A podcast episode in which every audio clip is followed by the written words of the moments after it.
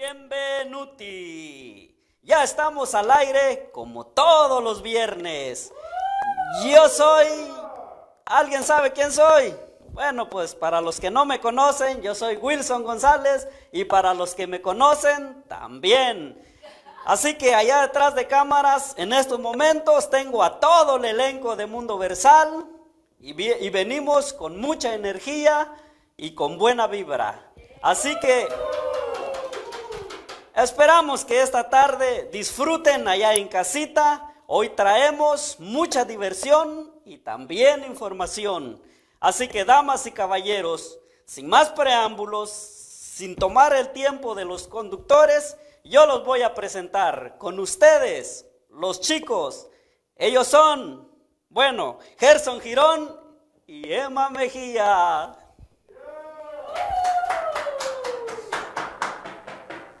Hola amigos, gracias por sintonizar una vez más Mundo Versal. Estoy muy contento porque en esta oportunidad estoy con mi compañera y amiga Emma Mejía. Hola, hola, muy buenas noches. Qué bueno que están ahí sintonizados como cada viernes. Y yo como cada viernes también estoy muy contenta de estar aquí.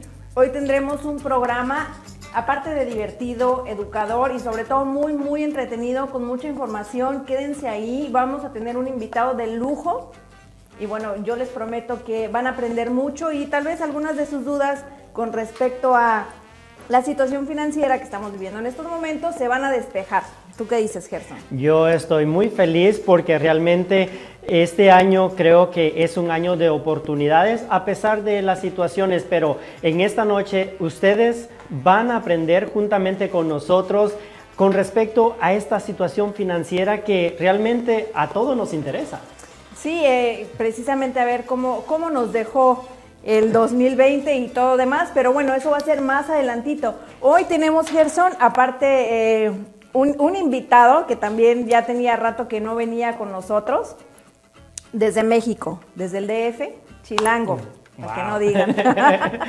que hoy va a estar haciendo una colaboración con nosotros. Bueno, pues se enteró que, que tenemos un segmento literario y dijo, yo quiero participar, denme chance, quiero hacer una poesía y pues a ver qué tal le sale, ¿no? Yo creo que como siempre va a ser una presentación genial, al igual de nuestros amigos que andan alrededor del mundo visitando tantos lugares y nos van a traer esas noticias tan interesantes pero divertidas a la misma vez. Bueno, y antes de ir tenemos saludos para Gladys Carrera, hasta Ecuador. Para Miro, sus saludos a Mundo Versal, en especial a Emma, gracias, te mando un beso. para Alexandra Kim, para Fernando Encinas, que están ahí conectados, Mauricio Cruz, también saludos. Y para, bueno. Agustín Alba, que siempre sintoniza este programa. Harmony Love también, que ya están conectados. A las personas que nos ven en Sudamérica, Centroamérica, México y aquí en Estados Unidos, gracias por su fidelidad. Bueno, pues, ¿qué más vamos a tener hoy, Gerson? Además de esta presentación tan agradable que nuestro amigo Wilson González González ah, nos ha traído, realmente tenemos datos culturales que ah, hay invenciones, hay cosas que han inventado, hay realmente cosas que no nos imaginamos quién las haya inventado, pero en esta noche vamos a, descubrirlo y también biografías, historias de vida. Historias increíbles. Y una historia increíble que tenemos aquí en Mundo Versal es que estamos celebrando también que tenemos 10 mil followers, casi 10 mil likes, es casi lo mismo, pero bueno, mucha gente está dándole like a nuestra página, les ha gustado nuestro contenido, lo que han visto, eh, han visto cosas muy interesantes, algunas graciosas también, mucho que aprender, mucho que reflexionar y mucho que reír. Tenemos de todo en la página, Gerson. Sí, estamos muy agradecidos con ustedes porque ustedes son los que hacen que nosotros sigamos avanzando día con día, que nos preparemos, que busquemos y que realmente lleguemos hasta el día de ahora, el programa número 85. Wow, ni pareciera, ¿verdad? Parece que, fue ayer precisamente el invitado que tenemos hoy, Tony, la primera vez que estuvo con nosotros, o bueno, la vez que estuvo con nosotros, fue hace más de un año, yo creo, y, todavía estábamos en, en, otro estudio, teníamos otro formato. Bueno, cosas han cambiado y como todo tenemos que evolucionar.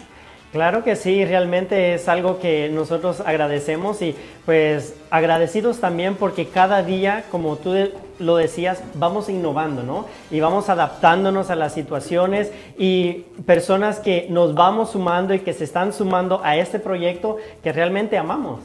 Así es, eh, todos los que somos parte de Mundo Versal estamos aquí porque queremos hacerlo, porque nos gusta, porque nos gusta estar en contacto con ustedes, nos gusta aportarles algo, lo que sea, ya sea algo que aprendieron, ya sea una risa, que a lo mejor logren que todo lo pesado del día, a lo mejor viéndonos se les olvidó y eso nos hace la semana hay una pasión por el arte y creo que se demuestra viernes con viernes cuando traemos estos contenidos y queremos que también ustedes nos digan qué es lo que les gusta, qué es lo que a ustedes más les ha llamado la atención de Mundo Versal y que nos pongan sus comentarios para que nosotros también podamos disfrutarlo y también podamos compartirlo con los demás. Sí, y vayan pensando si tienen alguna pregunta que hacerle a nuestro invitado de hoy, póngala ahí. Bueno, más al rato vemos qué pasa. También se conectó Nelly Moon, saludos. Ya, ya, ya rato que no andaba por ahí en las redes sociales, ya regresó. ya regresó. Para Dante Macías hasta Morelia. Hasta Morelia, wow. Morelia, Michoacán bonitos lugares. Alexandra Kim también, le mandamos un fuerte abrazo. Gracias también a Fernando Encimas que nos están viendo y que realmente su apoyo cuenta mucho. Y sí, eh, muchas gracias por, por estar ahí, como tú dices, Gerson. El apoyo que ustedes nos dan es también lo que, pues lo que nos tiene aquí, lo que nos tiene innovando, lo que nos tiene dándole la vuelta al ratoncito que traemos ahí para ver qué, este, pues qué más podemos aportarles a ustedes, ¿no? Sí, como Mundo Versal pues no se detiene y gracias a ustedes este, seguimos creciendo y en esta oportunidad nosotros traemos, uh, como bien decíamos, datos culturales, esas cosas que a ustedes les gusta y nosotros queremos rescatar también ¿no? esta parte de la cultura para que todos juntos este, en esta nueva generación sigamos con esto tan bonito que es la cultura. Así es, Gerson, así que vamos a ver, eh, vamos a pasar a los datos culturales, por ahí creo que hay un video. Y si ya están listos, pues vamos con el video. ¿Está listo, productor, el video? Todavía no. Bueno, No, nos dicen que no está el video, pero bueno, los datos culturales sí, sí los tenemos, ¿no? Como por ejemplo, estamos celebrando en este eh, finales de enero el Taipusam, que es una celebración que se celebra en Malasia y especialmente en Kuala Lumpur, que es la capital, donde se reúnen alrededor de un millón de personas para dar las gracias y mostrar su aprecio hacia Murugan, que es el hijo del dios Shiva. O sea, esto es, una es un festejo religioso que se hace en este país. Lo más impresionante de este festejo es la autoflagelación que se hacen los que, pues, los que llevan a cabo este ritual. ¿Qué es lo que hacen? Bueno, eh, ellos eh, entierran en sus mejillas y en su cuerpo eh, lanzas de hierro, en la cara más delgadas, en el cuerpo un poquito más gruesas. Y esto traen ahí unas figuras que están, que pesan algunos kilos y arriba traen algunas figuras de sus, de sus dioses que se llaman Kabadi esto lo que ellos hacen es que eh, van caminando a una cueva que se llama Batu, que está a 15 kilómetros de Kuala Lumpur, que es la capital. Y esto eh, eh, se hace o aproximadamente 8 horas en subir toda esa, pues toda esa caminata que hacen, ¿no? Perforados y, jalando todo esto. Y cada portador de, pues de todos esos pues, artefactos que traen ahí colgados en el, en el cuerpo, eh, tiene un grupo de ayudantes que lo siguen. Lo que ellos dicen es que ellos no sienten un dolor porque están en un, en un estado de trance en el que se encuentran después de la preparación por la que deben pasar los participantes. Esto consiste en dos días de ayuno, meditando y rezando antes de empezar la ceremonia, para que ellos puedan, pues de alguna manera, estar preparados, ¿no? Lo que ellos dicen es que estos piercings que se hacen, como pues a lo bruto, digamos, porque no se anestesian nada, solamente los insertan y ya. Eh, en la lengua y en la boca, son para demostrar que pues, los peregrinos han renunciado temporalmente a la capacidad de hablar para concentrarse en su Dios y mostrar cómo ha dejado eh, su el destino en sus manos para que lo proteja de sentir algún, algún dolor o de sangrar, porque si vemos en realidad no es que van sangrando, ¿no? Esto también les recuerda a la transitoriedad que es la vida. Lo que ellos creen es que solamente estamos aquí en la vida, por, en, la tierra por un tiempo, que solamente es un cuerpo, pero que la vida eterna es espiritual. Entonces todo esto lo hacen para, para, festejar y dura más o menos tres días la celebración y esto se hace a finales de enero y principios de febrero.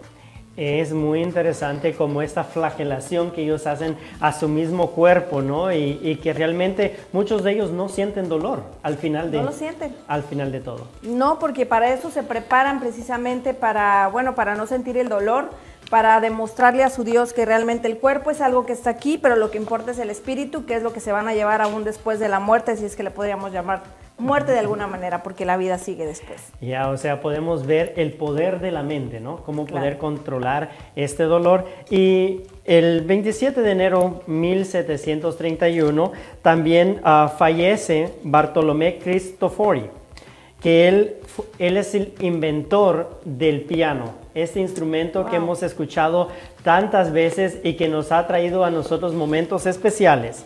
En 1731 muere este gran inventor que realmente es uno de los instrumentos más escuchados, pero es uno de los instrumentos que al principio se le daba menos importancia. A las personas no les llamaba mucho la atención porque su sonido era un sonido suave, un sonido tranquilo. Entonces a muchas personas no les llamaba la atención y muchos de los filósofos e historiadores decían de que era muy triste que las personas no le dieran el mérito y no le dieran el aplauso que este instrumento se merecía, porque era realmente un instrumento muy interesante, pero que las personas lo tenían de menos en sus principios. Ya después este instrumento fue agarrando más eh, ah, reconocimiento porque las personas de una categoría alta empezaron a implementarlo en sus casas. Entonces era una forma como ellos se podían relajar tenían a alguien que les podía tocar, que podía tocar este instrumento y eso los relajaba a ellos y a sus niños. Entonces, mm, mira qué interesante. O sea que entonces se tomaba con un instrumento de gente de clase alta. Al principio fue así porque este instrumento era un poco costoso y la fabricación del instrumento pues tenía una gran inversión. Al principio esto tenía Ah, eran muy sencillos, ya después fueron tomando forma en el cual ellos también le fueron eh, agregando más cosas y tenía unas barras metálicas, entonces ah, realmente era muy difícil y muy costoso para hacerlo. Entonces realmente era un instrumento que empezó a tomar más valor económico y también un valor más emocional, porque como decía al principio las personas no le tomaban el valor y ya luego eh, empezaron a, implementar esto ya en, por ejemplo, grandes orquestas, en festividades y pues realmente hasta el día de ahora nos encanta escuchar el piano. Sí, claro, y aparte es uno de los instrumentos más complejos, ¿no? Eh, pues toda la estructura, todo lo que conlleva y aparte saberlo tocar no es nada fácil, ¿no? No, y no es nada fácil y yo realmente admiro a las personas que pueden tocar este instrumento, ¿no? Porque realmente es dedicación, es perseverancia y es una pasión por, realmente eh, tocarlo y hacer eh, de una u otra manera, es hacerlo sonar de, de una forma tan bonita tenemos el caso del de, el productor de, Radio Avanza, que él realmente cuando él está enfrente del, del, teclado del piano, realmente nosotros vemos de que hay una pasión y que te lo transmite también. Totalmente, pues bueno, muchas felicidades a, a, Leiva, que la verdad es que es muy, muy talentoso. Yo soy una admiradora suya. si no sabías, ya sabes. Eh, pero bueno, otro dato que tenemos es que estamos celebrando el aniversario número 101 de la marca de autos Mazda. Ah. Es una marca, bueno, a mí me gustan mucho los, autos Mazda. Podemos ver que sí.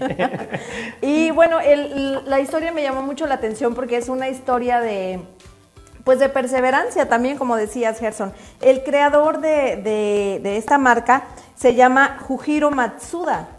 Y bueno, él nació en Hiroshima y era hijo de un pescador. Él a los 13 años, em, él creó una bomba mecánica para aplicaciones industriales que lo llamó Matsuda Type.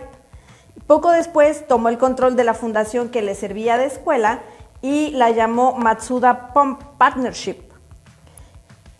Después de esto, él montó una pequeña fábrica de armamento llamada Matsuda Works. O sea, él lo que iba es que se iba evolucionando cada vez más e iba implementando cosas nuevas. Entre otras cosas, él fabricó el rifle Type 99 que adquirieron las Fuerzas Armadas japonesas e incluso las tropas también del zar de Rusia. Después se volvió a las armas.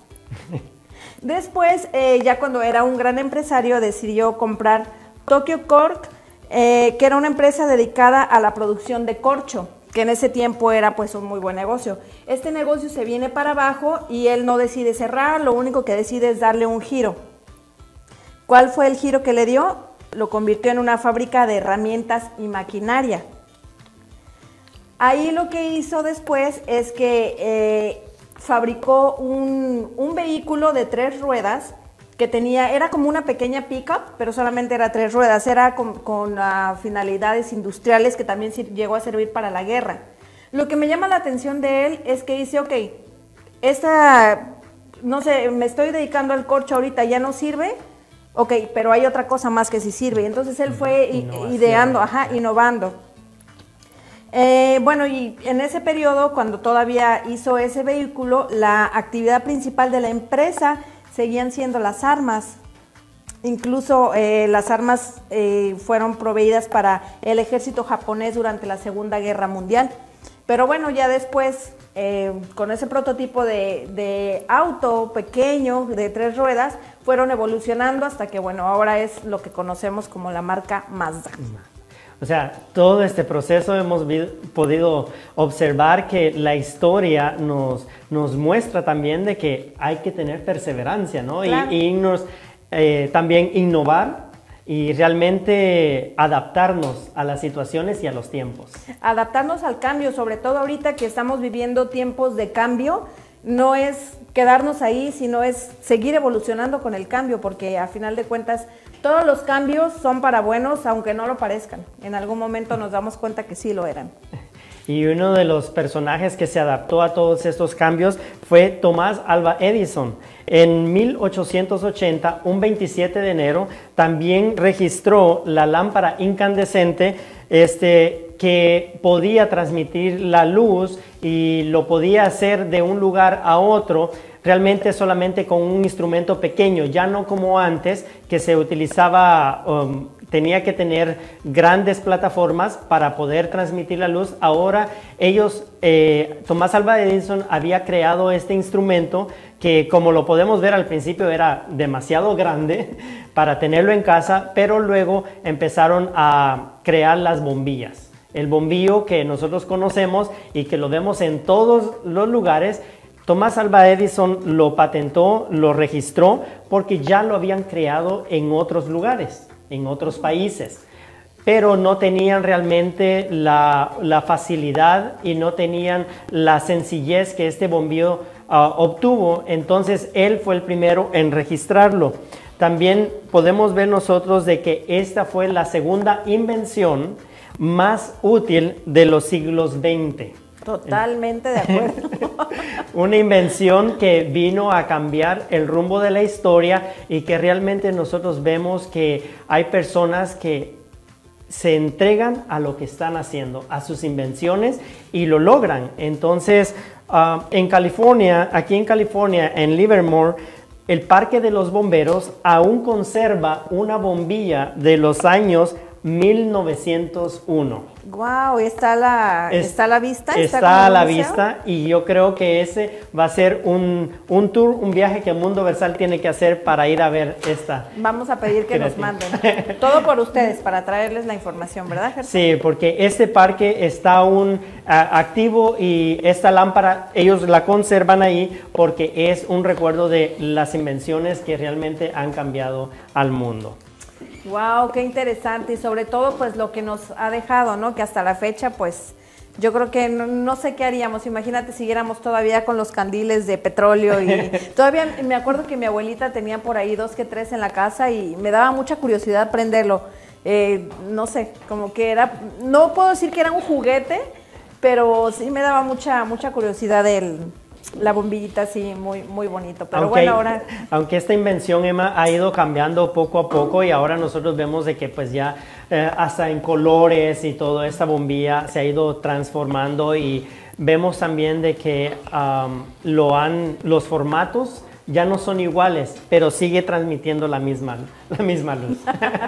Y hablando de transmitir luz, vamos a ver a unos compañeros que, bueno, digamos que a veces nos transmiten mucha luz. Yo lo quiero ver así. Bueno, lo miramos de esa manera porque a veces brillan tanto que uno al otro no dejan que, que brillen los dos juntos, así que... Se opaca la luz del uno con el otro, sobre todo la luz del vestido de nuestra querida amiga este, Bella Diva, que ya está lista por ahí para darnos la notifarándula. Vamos, Vamos a ver.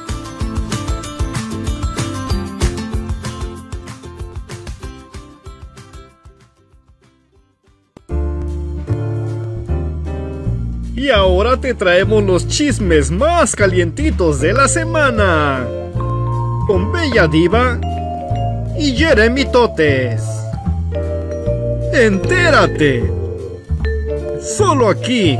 Solo aquí. Solo aquí. En Notifarándula.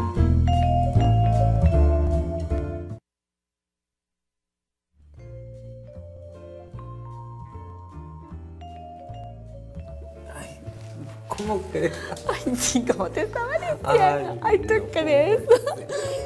Ay. Hola, ¿qué tal? ¿Cómo están? Bienvenidos aquí. Nuevamente estamos transmitiendo desde mi suite. O sea, hello. Saludos a Emita y a todos los que están allá en el estudio, allá en Los Ángeles. Bye. Hola, ¿cómo Hola, ¿cómo estás? Muy bien, ¿y tú? ¿Cómo te va? Ay, pues a mí mejor que a ti se ve, mira. Ay, bueno, eso que ni qué. Pero cuéntame, amiga, ¿qué hiciste el fin de semana?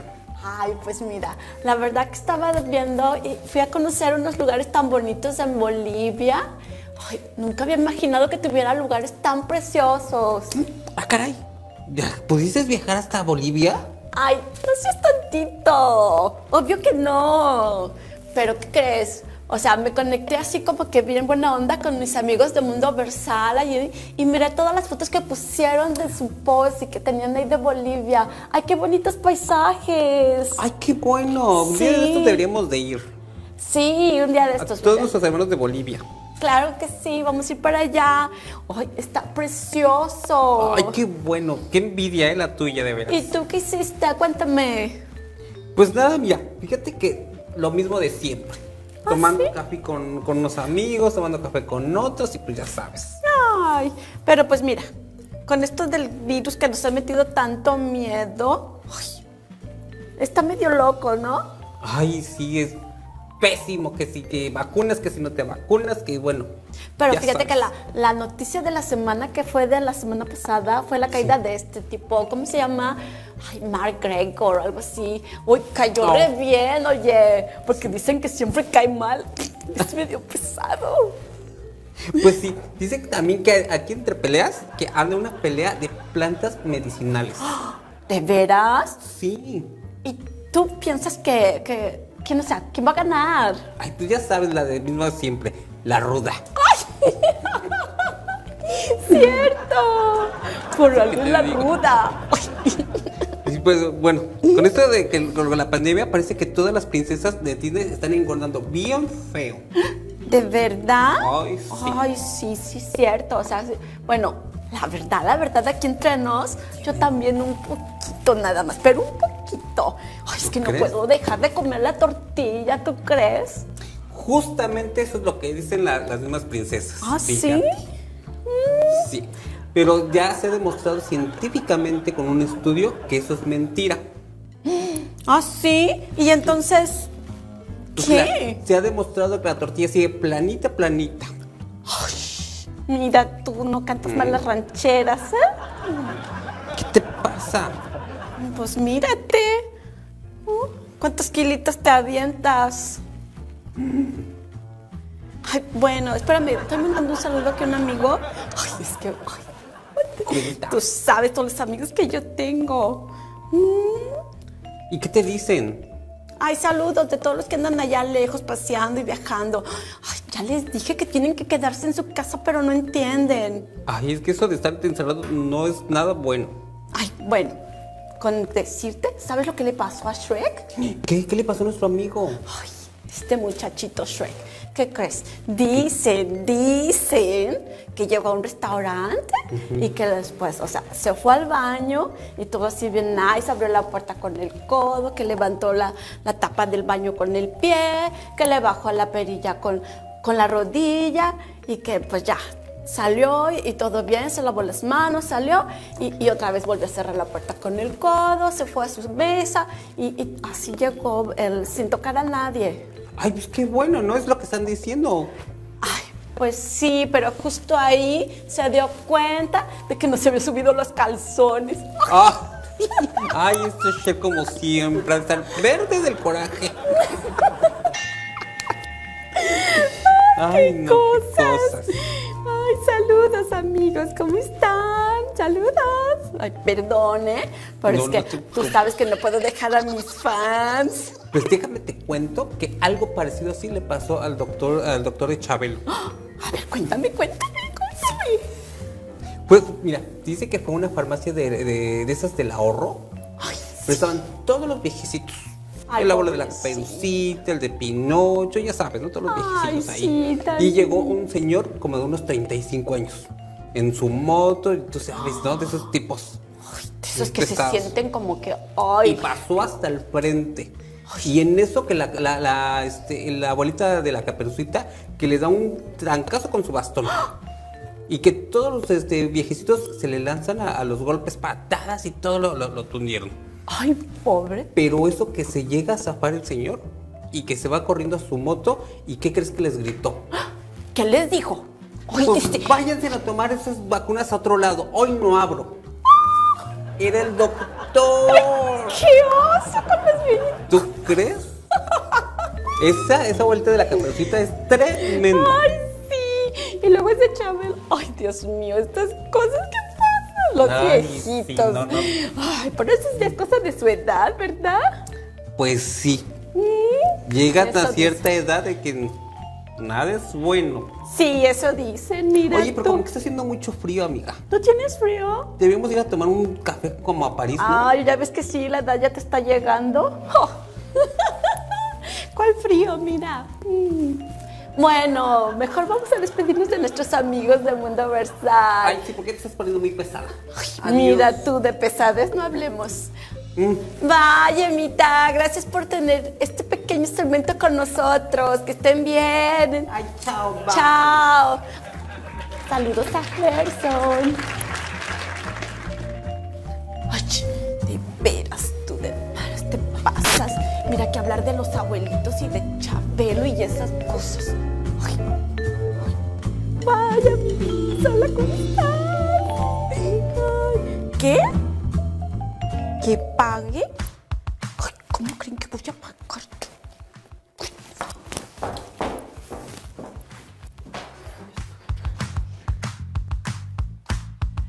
Gracias a nuestros amigos de Noti Farándula por estos saludos.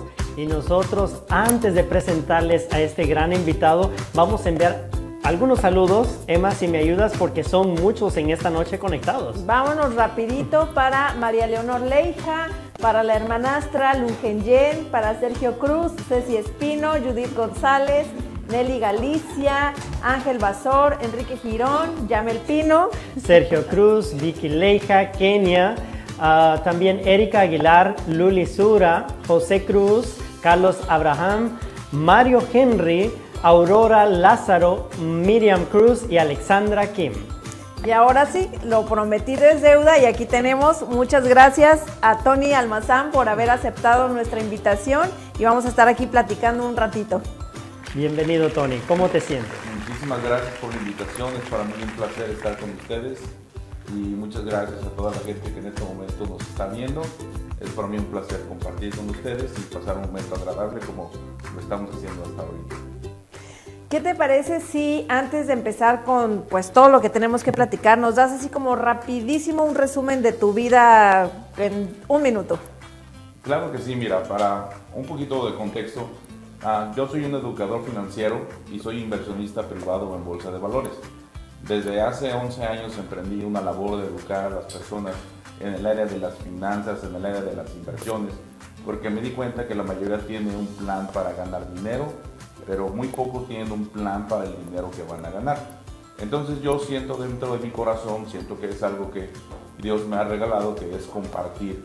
Y cuando yo descubrí cómo funcionaban las inversiones y aprendí que los problemas financieros los tenemos por falta de educación, me dejé de quejar y empecé a, a la labor.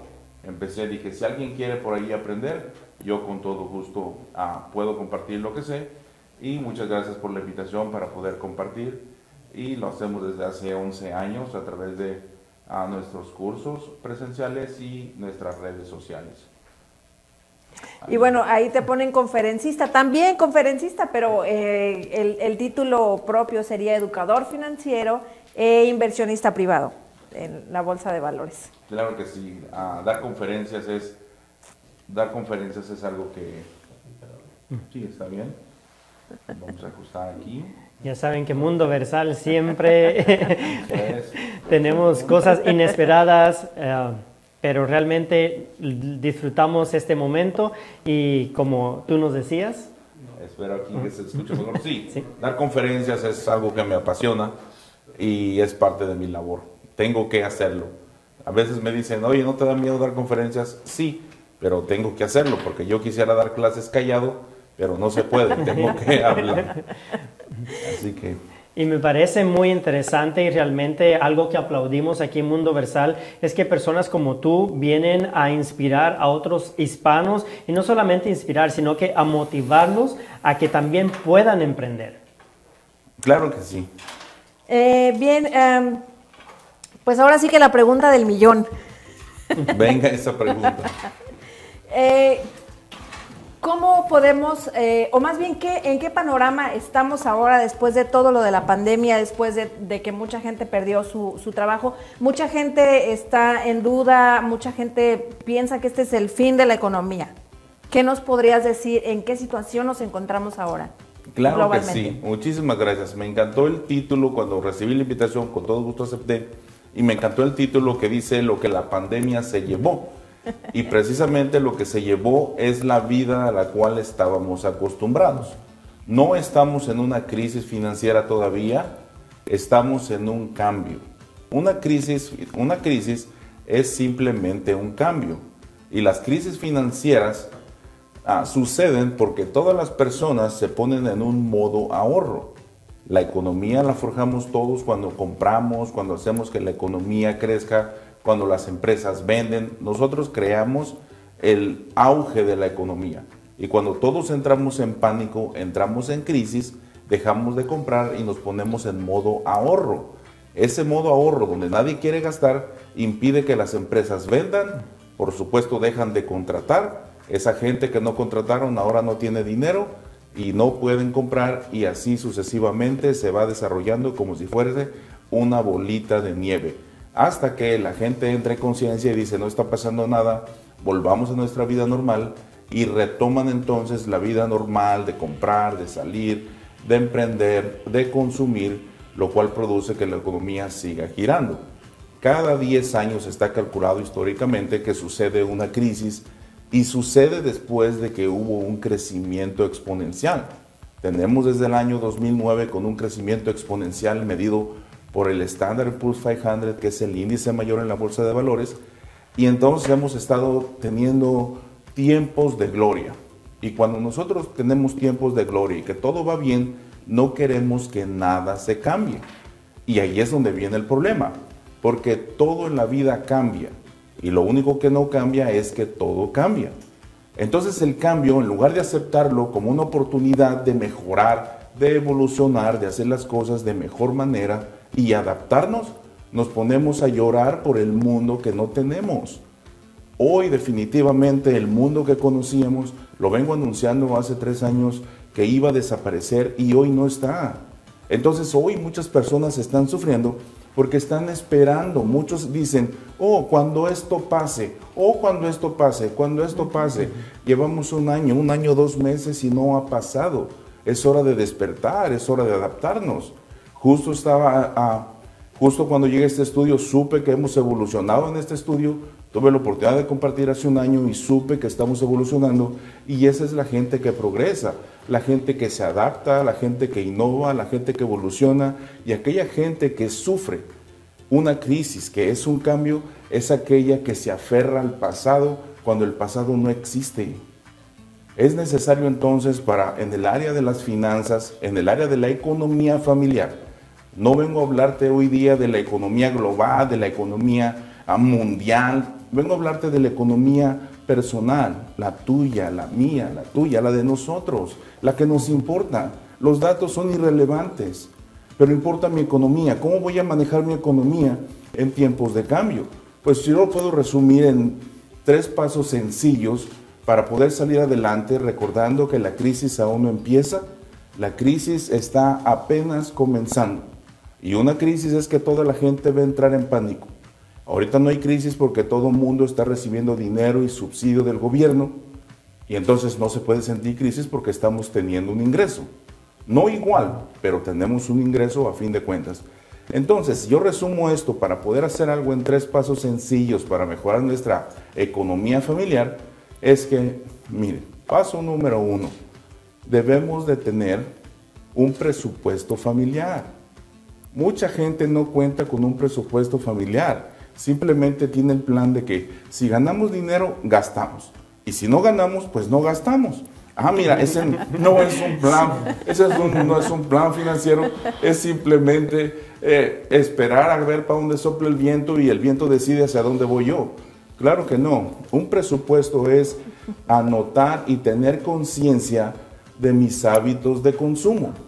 Y en ese tener conciencia de mis hábitos de consumo, nos vamos a dar cuenta que ah, gastamos nuestros bienes, nuestro dinero en cosas que no deberíamos, cosas de más porque no calculamos. Es, le pongo un ejemplo, es como si usted se va al supermercado o a comprar el mercado y no lleva una lista, usted va a comprar cosas de más y que se van a ir a la basura. O con hambre. Entonces, ¿por qué sí?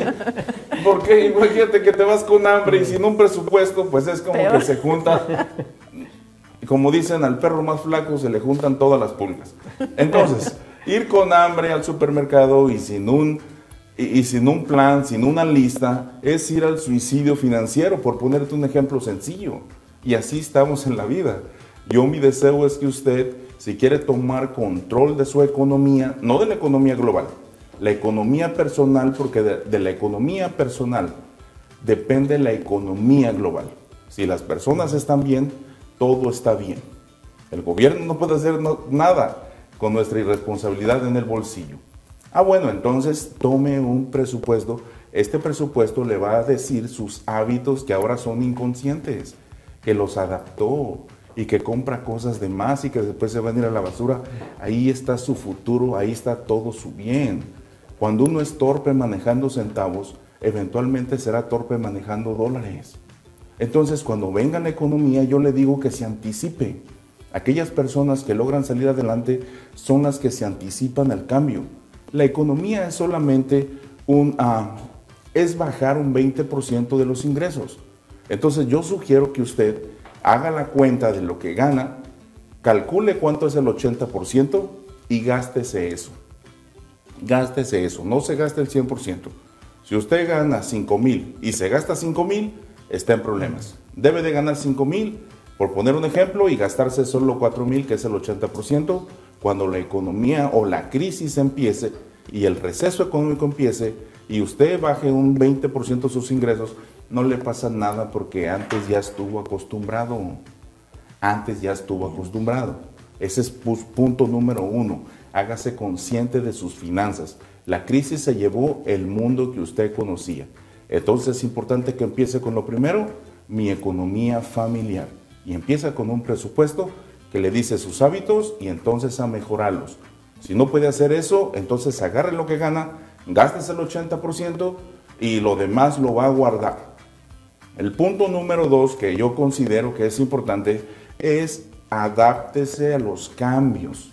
Totalmente. Adáptese a los cambios. No espere, no diga cuando pase esto. Adapte lo que puede y haga ahorita mismo. Esté dispuesto a cambiar. Esté dispuesto a soltar lo que conocía, porque la vida se lo llevó. Debemos adaptarnos. Los restaurantes, las empresas que se adaptaron a los cambios, aún con restricciones, siguen en pie. Aquellos que esperaron que pasara todo esto, lamentablemente ya cerraron sus puertas. Y entonces eso es inadmisible, ¿por qué? Porque el cambio los atropelló. Esté dispuesto a cambiar, esté dispuesto a cambiar. Adáptese, adáptese por favor. Haga ajustes en su trabajo, haga ajustes en su negocio, haga ajustes en su horario, no se ponga los moños en este momento, haga algún cambio, fíjese cómo sirve. Le voy a decir una clave, miren, el secreto para ganar dinero es encontrar una manera en la cual usted pueda servir a las demás personas. Si usted encuentra una manera de servir a las demás personas y logra servir a suficientes personas, usted tiene la llave de ganar el dinero, porque el dinero viene cuando uno aprende a servir a los demás. No busque ganar dinero, encuentre una manera de cómo sirve a los demás y su éxito estará asegurado. No solo encontrará dinero, encontrará felicidad y todo lo bueno de la vida que usted siempre ha estado buscando, pero debemos dejar de pensar en nosotros para pensar en los demás. Y esa es la clave a la hora de que se adapte. Busque, busque cómo adaptarse. Busque, por favor. No se aferre al, no se al mundo viejo, ¿ok? El paso número tres es ponga su mirada lejos. Tenga un propósito de vida. No se fije en las circunstancias actuales porque son pasajeras. Al final en, el- en la vida van a triunfar y van a llegar aquellos que saben y pueden ver en el futuro. Porque si usted no puede ver en el futuro, toda su vida se la va a pasar resolviendo las urgencias del momento. Es como si una persona solo se preocupa por pagar la renta de este mes. Aquí en Estados Unidos la renta es algo que nos perjudica a todos. Aquí sabemos los que vivimos en Estados Unidos, Es sabemos que lo que único, lo que más jode es la renta. Entonces, yo cuando resuelvo este problema mensual, entonces siento y descanso cuando tengo capacidades. Ahora, si usted puede resolver el problema mensual, ¿por qué no determina, sabes qué? Yo quiero resolverlo de una vez y para siempre. Entonces tendría un mejor plan. Usted aprenda a ver cómo resolver su vida, ve en el futuro, planifique para 10 años, planifique para 20 años. Para nosotros, mira, ah, si nos dicen, ¿qué vas a hacer el domingo? Decimos, llámame el sábado a ver qué. Pero la gente que sabe, el sábado todavía no sabemos qué vamos a hacer el día de mañana. Entonces, la gente que sabe, mira, tiene una agenda planificada y avanza todos los días, por eso tiene el éxito. El éxito llega a cada uno de nosotros no cuando cumple la meta. El éxito llega cuando uno alinea las acciones del día a día con un propósito definido. Entonces eres exitoso cuando empiezas a caminar rumbo a lo que quieres. Algo que yo manifiesto abiertamente y enseño a través de mi canal de YouTube ah, es que debemos de procurar la independencia financiera, que es cambiar mis ingresos de trabajo por ingresos de capital. Empezar con poco a poco. Y el secreto está en una combinación entre mi trabajo y mi capital. Yo le invito a usted entonces que empiece con el primer paso y que en esta crisis usted se adapte, usted planifique, ubíquese, cambie la manera de servir, cambie la manera que vive. Empiece controlando sus ingresos, empiece controlando sus gastos, empiece a hacerse consciente y usted pronto va a saber que la economía mundial no importa mientras su economía familiar esté bien, pero es imposible cambiar lo que nos pasa en la vida cuando le echamos la culpa a los demás. Entienda que usted es responsable no de la economía mundial, sino de cada uno de esos pesitos que usted recibe. Aquella persona que vive en carencia se la pasa pensando en lo que le falta. Y aquellas personas que tienen abundancia siempre están conscientes de lo que tienen y hacen algo con ello. No sé si hablé de más. Ah, no, está perfecto. aquí. Para eso Y- te invitamos. Eh, Muchísimas gracias. Ay, qué piensan. ¿Hay, hay alguna eh, pregunta que siempre lanzas en tus clases que a mí me gusta porque nos hace pensar y es relacionado con lo que acabas de decir ahorita. Siempre eh, los que hemos sido alumnos de, de Tony nos topamos con esta pregunta.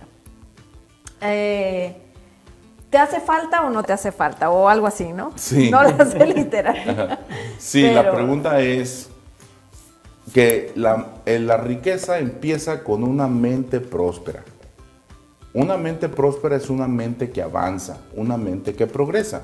La prosperidad no es un lugar donde llegar, es siempre estar avanzando. Por ejemplo, este programa es un ejemplo de prosperidad porque yo vine hace un año, hoy tienen otro estudio, hoy tienen mejores cámaras, hoy hasta guapo me veo aquí.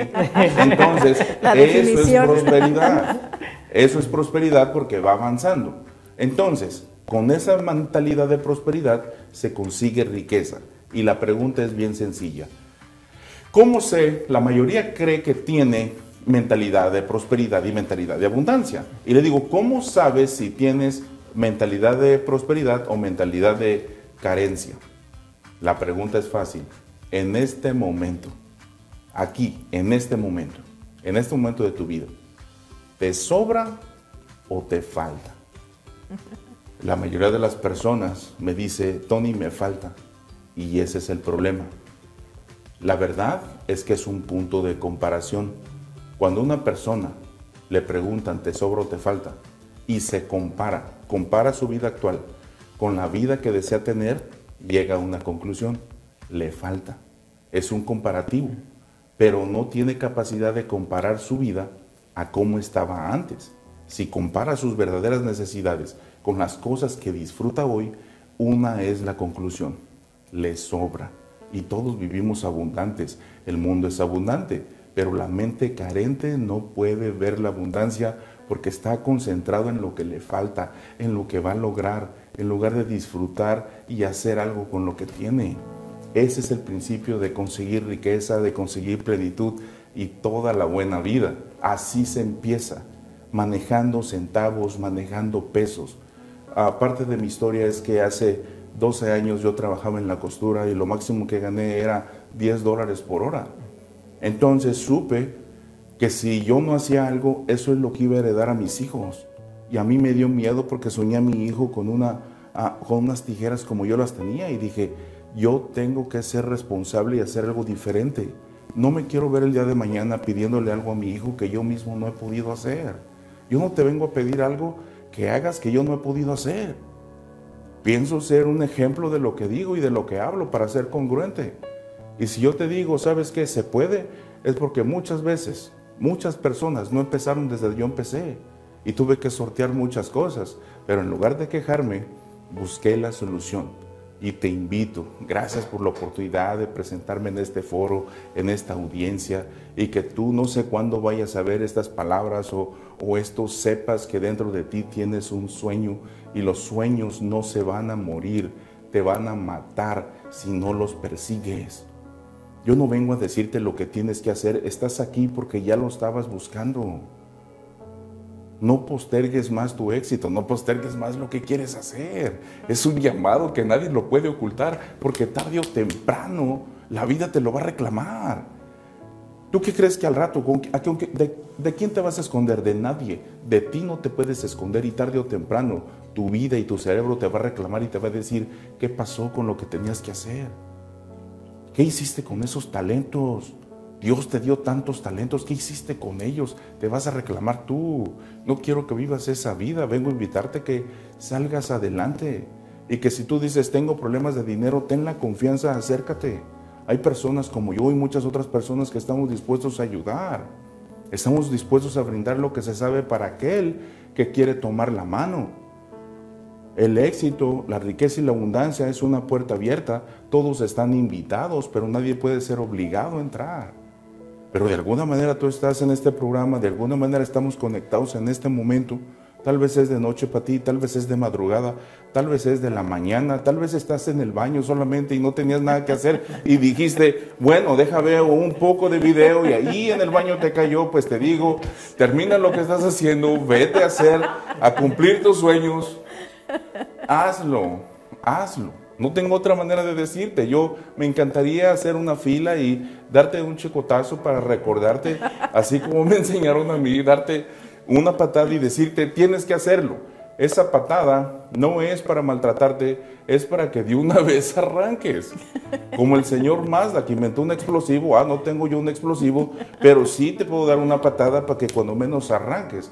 Esa patada te va a doler, pero te va a sacar de donde estás.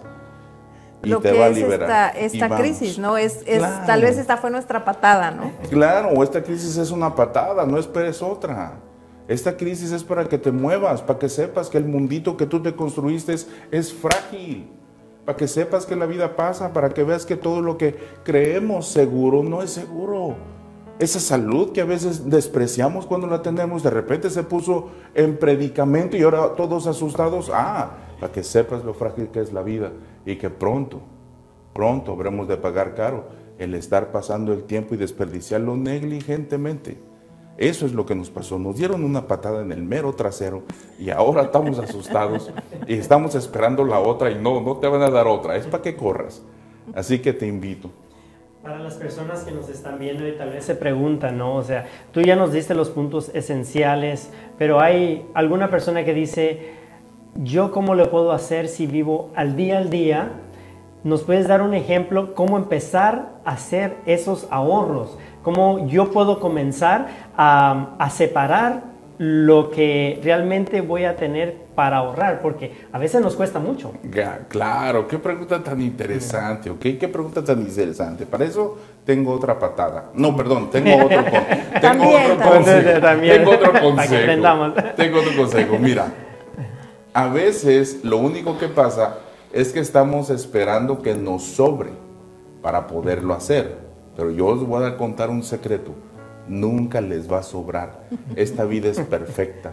Nunca sobra nada. Usted tiene que agarrar, tomar parte de sus ingresos y gastar lo que le sobra. Porque si espera hacer sus gastos y luego ahorrar lo que le sobra, nunca le va a sobrar. Vamos a suponer, voy a poner este ejemplo. Te voy a poner este ejemplo. Si yo, la gente no es progresiva, es reactiva, no piensa en lo que tiene que hacer, sino actúa cuando no le queda de otra.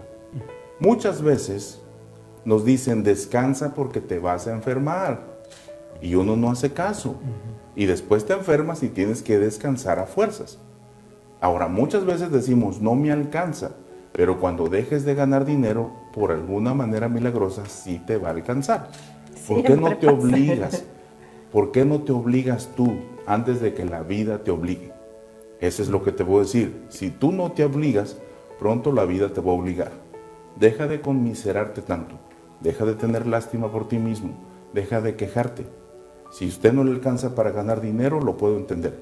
Pero prepárese para que pueda ganar más. Porque la queja no alivia nada. El entender que soy 100% responsable de lo que hago es lo que me va a liberar. Y eso es lo que yo podría decir acerca de este punto. Muy buena respuesta y realmente yo lo que estoy aprendiendo es que primero vamos a hacerle el cambio aquí, ¿no? El, el- el chip lo vamos a cambiar aquí. Es que muchas veces queremos eh, aprender de dinero hablando de dinero. Y aquí nos damos cuenta que podemos aprender de dinero sin hablar precisamente de eso, ¿no? Es, es como tú dices, Gerson, cambiarle aquí el chip, salir de nuestra caja de, de- de pensamiento diario y, y ver un poquito más allá. Una pregunta eh, que por ahí alguien tenía era eh, los seguros. Ya entrando un poquito en, en cuestiones técnicas, Claro. los seguros a una edad, eh, hay un caso de una persona adulta, un adulto mayor, que tiene hijos que ya pasan de los 30, 40 años y acaba de adquirir un seguro de vida. Entonces por ahí alguien le decía, no, es que ¿para qué lo haces? No te conviene ya que...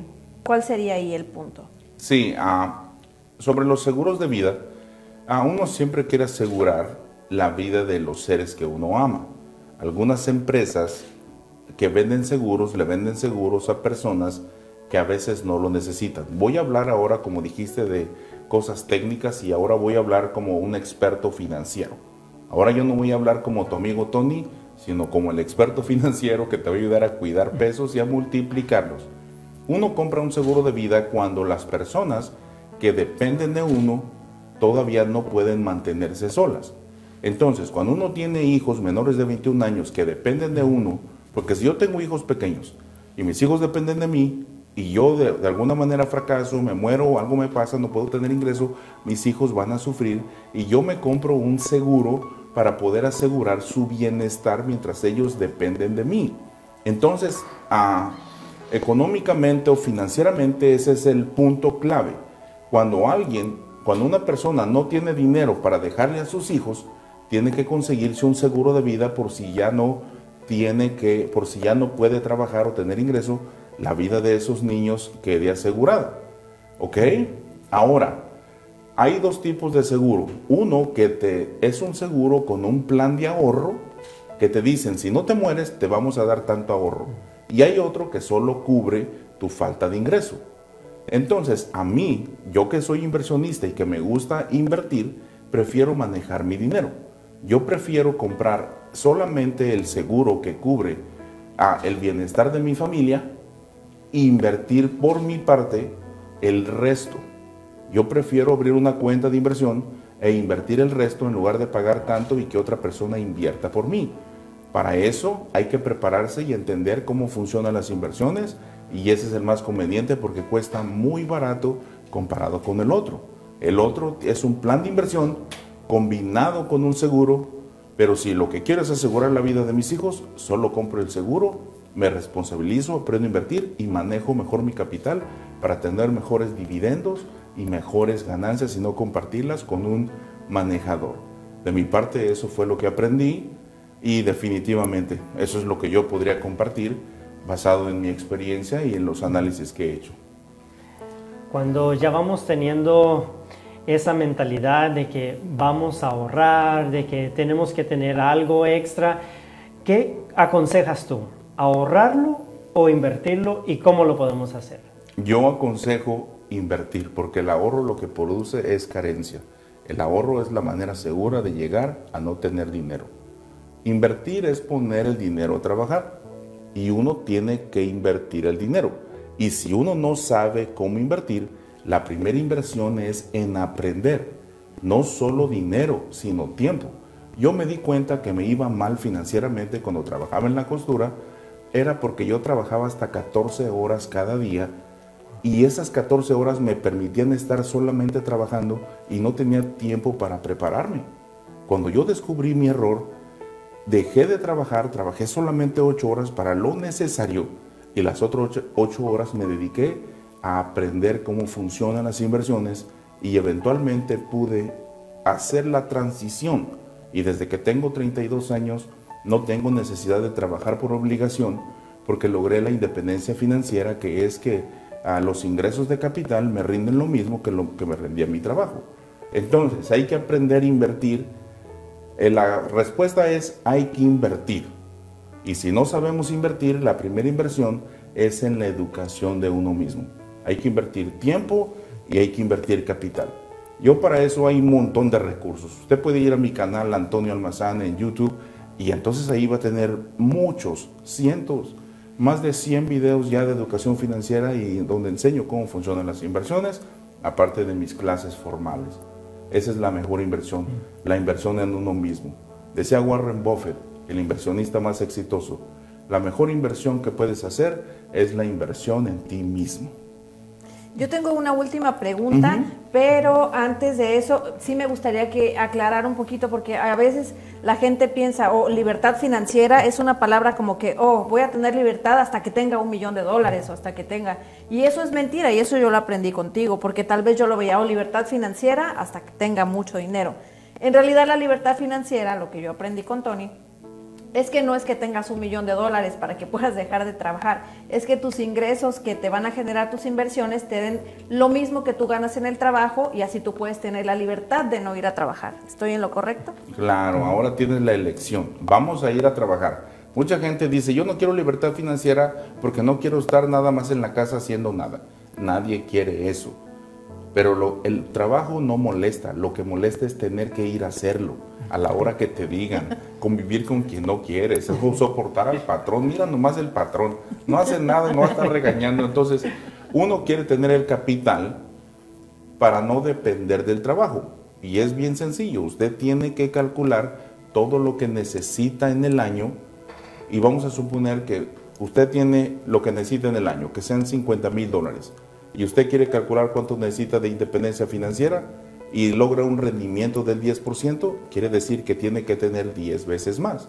Si una persona necesita 50 mil dólares al año, solo necesita medio millón de dólares y entonces ese medio millón de dólares año con año sin riesgo le produce lo que necesita para vivir. Allí es cuando la persona que no tiene educación financiera se asusta porque dice, Tony, ¿y cuándo voy a ahorrar el millón de dólares? Nunca lo va a ahorrar. Precisamente nunca lo vas a ahorrar porque ahorrando no se logra nada, ni trabajando. Si trabajando te hicieras rico, las hormigas trajeran cartera. Entonces, vas a lograr eso utilizando mecanismos, por ejemplo, el interés compuesto, las inversiones en bolsa de valores, diversificadas y prudentes, donde tú inviertes y cada impacto, cada dinero que inviertes produce ganancia y el secreto está en no tomar esas ganancias y dejar que esas ganancias produzcan más ganancias generando el llamado interés compuesto que es el secreto que ha enriquecido a muchas, muchas personas. A mí me dio la libertad financiera cuando tenía apenas 32 años y desde entonces solamente me dediqué un año a dejarme crecer las uñas para rascarme la panza y después de ahí me dediqué a trabajar a compartir lo que yo sabía porque no podía yo estar muy contento y enseguida ver a mis hermanos que tenían necesidad, ver a toda la gente que tenía necesidad y decir, bueno, vamos a compartir. Por eso es que tengo esta labor que me llena de tanto placer. Muchísimas gracias por esa pregunta y por dejarme aclarar qué es la independencia financiera. No es, como dicen en el rancho, perdón por la palabra, para que andes de huevón. Es para que trabajes más, pero que trabajes en lo que a ti te gusta. Yo siempre soñé compartir, soñé ser maestro, pero no podía compartir ni ser maestro porque tenía que trabajar. Cuando dejé de trabajar, entonces me dediqué a hacerlo. Eso es lo que yo podría compartir en eso.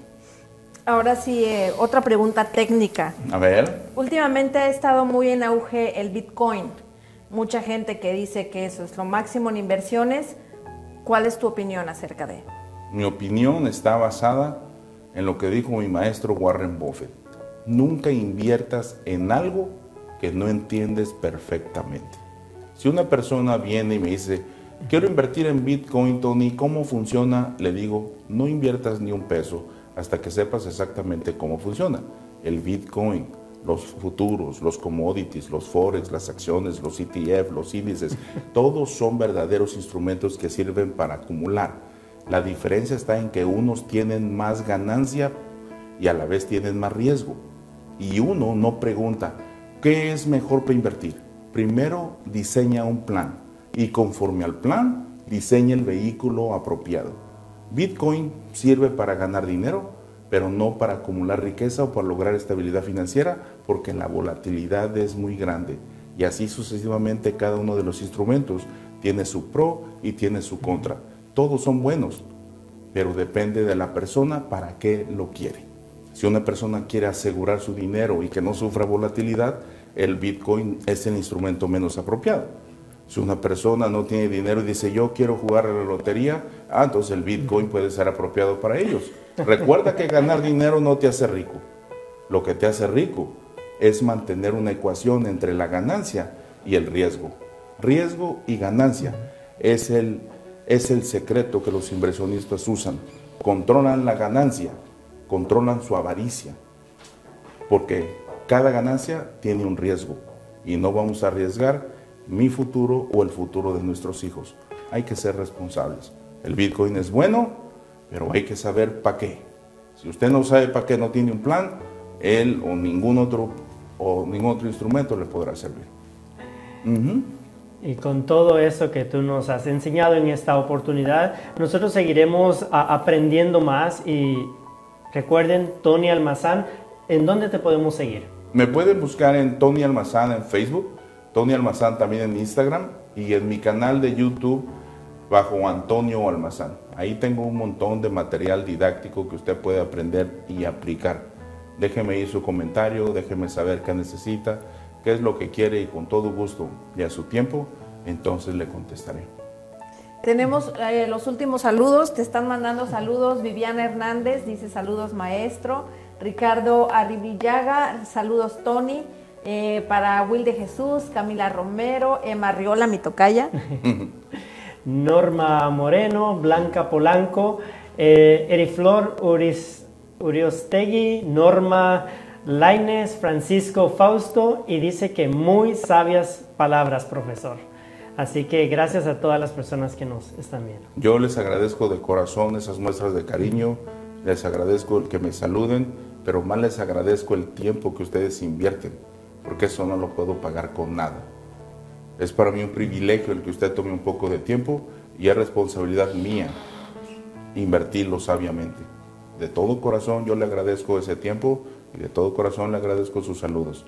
Muchísimas gracias y a la distancia un abrazo con los mejores deseos. Que Dios les siga bendiciendo y prosperando. Ya saben, no duden en buscar a Tony en todas sus redes, en sus páginas, de verdad, muy buen contenido, muy buen material y para reflexionar y sobre todo aprender mucho. Muchísimas gracias por estar aquí esta noche, te agradecemos toda la información que nos diste y bueno, pues nos quedamos contentos con todo lo que escuchamos hoy. Un placer, mi un placer. Muchas gracias.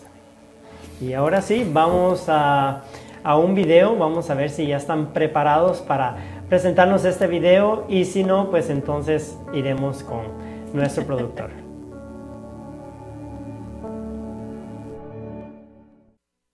Y ahora sí, ya estamos, ya estamos en el final. Ay, este, si se escucha por allá, discúlpenos, es que estamos en vivo, estábamos ocupados allá. Eh, quiero darle las gracias a Wilson, que como hoy este, no está Gio, está un poquito más movido por aquí en lo que es la producción. Y pues a Wilson le dio, dio la presentación del programa y este, muchas gracias a Wilson.